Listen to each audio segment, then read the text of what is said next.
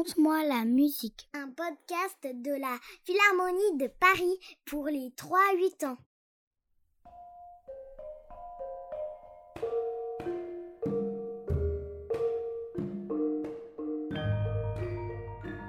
Il était une fois en Asie un singe plus sage que dix sages réunis. Il réussissait même à faire la pluie et le beau temps dans le royaume.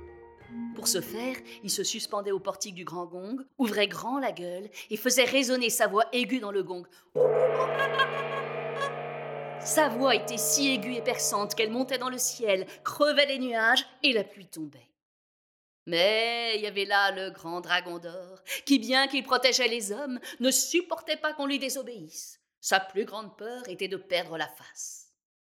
L'un de ses serviteurs lui annonça Maître, il y a là un singe qui fait la pluie et le beau temps dans ton pays sans te demander l'autorisation. Quoi? Le dragon, furieux, alla devant le portique et cria Singe, qui t'a permis de faire la pluie et le beau temps? En guise de réponse, le singe, comme il était singe, répondit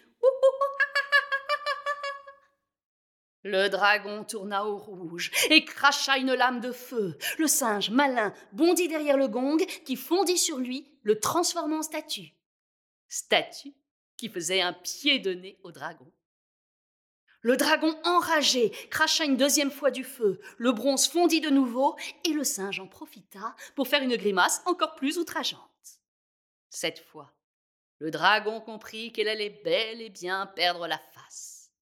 Fulminant, il rentra dans son palais et montant sur la terrasse, y fit ce discours. Je donnerai l'immortalité à tout homme qui me débarrassera de ce singe, ou ma belle dragonesse de fille à tout dragon qui le fera disparaître. Or, vous le savez comme moi, tous les hommes rêvaient d'être immortels. Ils réfléchirent et décidèrent d'abord de l'emmurer. Mais le singe de sa voix aiguë fissura les murs qui s'écroulèrent. Les hommes creusèrent alors un trou très profond pour enterrer le portique et le singe.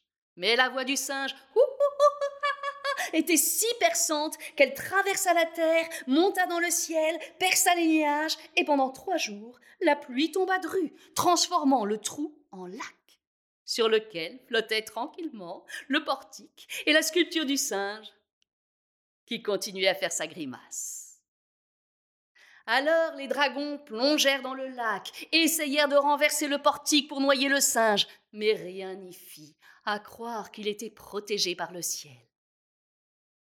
Pendant ce temps, le dragon d'or était devenu fou de rage. Il tuait tous ceux qui l'entouraient. Quand le singe apprit la nouvelle, il dit à l'un des serviteurs Va voir ton maître et dis-lui que je veux lui parler. Euh, le serviteur, craignant les foudres du dragon, utilisa un porte-voix pour le prévenir sans l'approcher. Pour la deuxième fois, le dragon se déplaça. Et le singe lui dit Ô grand dragon d'or, maître incontesté de ce pays, si tu veux faire la pluie le beau temps dans ce royaume, fais comme moi. Suspends-toi un portique, ouvre grand ta gueule, fais résonner ta voix dans le gong. Elle est si puissante qu'elle déclenchera sûrement des orages. Bon sang, dit le dragon, tu as raison.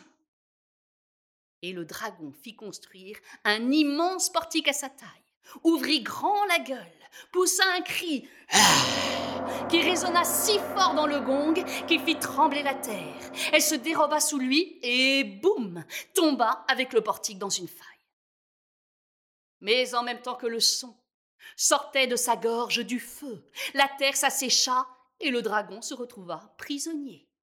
Il ne restait plus d'apparent que son dos d'écaille.